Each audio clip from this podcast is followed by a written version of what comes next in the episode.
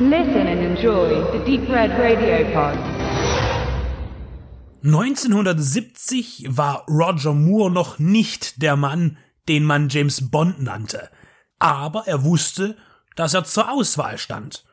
Zusammen mit bereits Timothy Dalton, der erst Ende der 80er diese Rolle übernehmen sollte, war er im Gespräch für den britischen Nobelagenten, der zuvor von George Lazenby verkörpert wurde.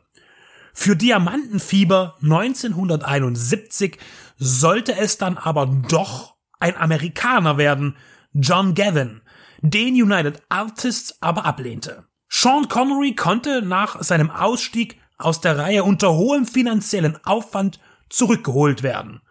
Nach diesem Comeback sollte dann endlich Roger Moore das Rennen machen und wurde zu Bond in Leben und Sterben lassen 1973. Moore drehte zuvor für das Fernsehen Die zwei, wo er mehrfach mit dem Regisseur Basil Dearden zusammenarbeitete. Mit ihm beging er auch seinen letzten Kinofilm vor seiner James Bond-Ära.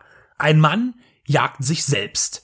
Ein Doppelgänger-Thriller nach dem Roman The Strange Case of Mr. Pelham von Anthony Armstrong, der bereits von Alfred Hitchcock als 30 Minuten in seiner eigenen TV-Sendung Alfred Hitchcock präsentiert, filmisch umgesetzt wurde. In der Langfilmadaption von Dearden ist Harold Pelham ein Manager bei einer Firma, die Technik für die Seefahrt herstellt.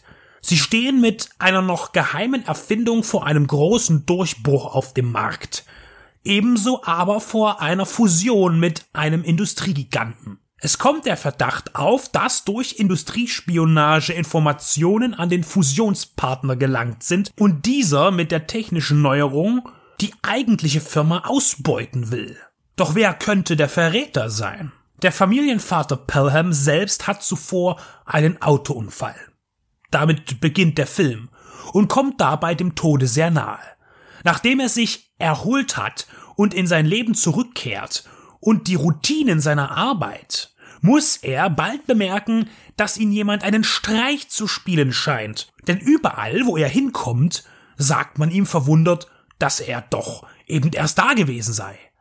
Andere behaupten ihn getroffen oder gesehen zu haben an Orten, an denen er gar nicht gewesen ist.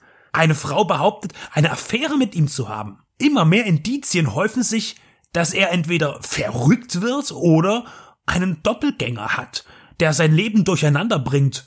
Und damit stellt sich auch die Frage, könnte nicht auch Pelham der Verräter seines Unternehmens sein? Oder möglicherweise der andere Pelham?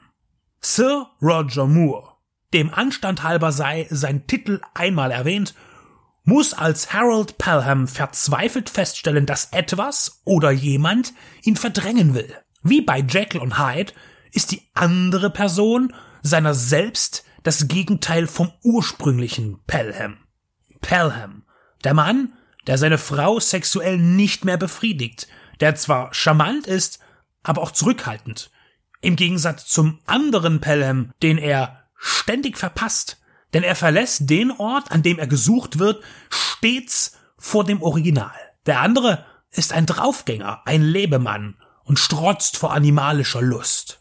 Der Kampf nach Anerkennung und Wahrheitssuche, andere und vor allem seine Frau zu überzeugen, dass nicht mit ihm etwas nicht stimmt, sondern eine äußere Kraft gegen ihn wirkt, bestimmen die Jagd nach sich selbst. The Man Who Haunted Himself ist die letzte Regiearbeit von Basil Dearden gewesen.